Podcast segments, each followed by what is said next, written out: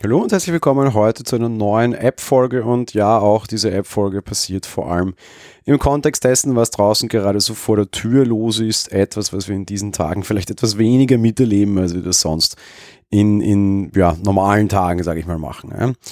In den letzten Wochen bekam ich sehr häufig Anfragen für Dinge, die mit Homeoffice zu tun haben oder aber einfach mit Kontakt bleiben in Menschen, die man nicht ganz so gut sehen kann. Was für Messenger können wir empfehlen? Was für Videokonferenz-Tools können wir empfehlen? Ist Zoom wirklich sicher?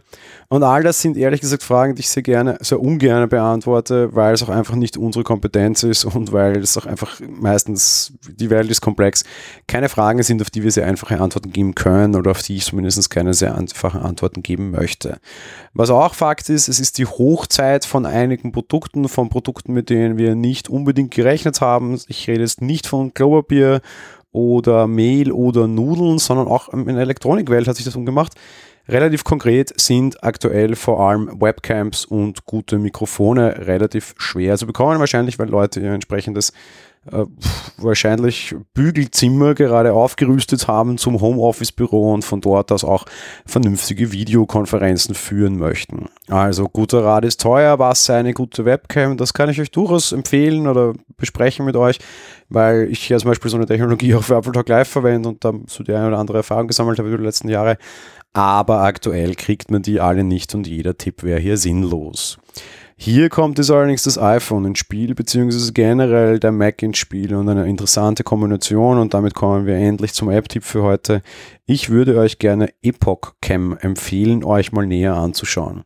Die Idee ist sehr simpel. So ein iPhone hat eine relativ gute Kamera drinnen, die rückseitige besser als die vorderseitige, aber auch die vorderseitige, da ist einiges zu machen. Epoch Cam setzt genau hier ein und verwendet die Kamera eures Telefons und überträgt diese über Kabel oder Wi-Fi an eine entsprechende Companion-App, die auf eurem Mac oder PC läuft und liefert dieses Signal oder dieses Bild, das gerade euer iPhone live aufnimmt, an den Rechner weiter und liefert es dann eben über diverse Messenger als euer Webcam aus.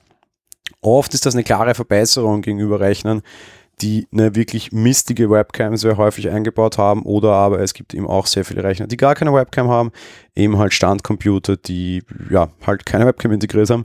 Und eine externe zu kriegen ist aktuell sehr teuer. Epoch Cam, eine kleine nette Empfehlung, ich habe das ein bisschen probiert, finde die ganz charmant, die kostet so in der normalen Variante oder in HD-Variante, damit könnt ihr quasi in 1080p übertragen 9 Euro. Da gibt es dann auch noch diverse Zusatzgeschichten und Add-ons und Lock, Freilock-Geschichten.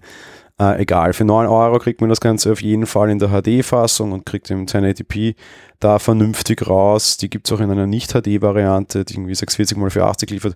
Fairness halber VGA ist mir einfach zu wenig, aber für 9 Euro diese Geschichte ist ganz okay. Ich habe es selbst ausprobiert und ein bisschen probiert, ist auf jeden Fall eine nette und interessante Alternative. Die kann auch den, den Hintergrund automatisch entfernen quasi und so ein bisschen dieses Greenscreen-Effekt machen und halt den Hintergrund irgendwie ersetzen. Gerade in Zeiten wie diesen vielleicht auch nicht uninteressant, wenn man nämlich wirklich im Bügelzimmer sitzt und hinter sich die Wäsche im Bild hätte, ist das vielleicht für eine Videokonferenz nicht ganz so geil, wobei fairness halber, wir werden diese Tage auch leben müssen, dass auch 80% Lösungen okay sind und bei einer Videokonferenz geht es vor allem darum, dass man seine Gegenüber sieht und ob der im Hintergrund jetzt seine Wäsche hat oder irgendwie ein Bild oder was auch immer, ist de facto egal.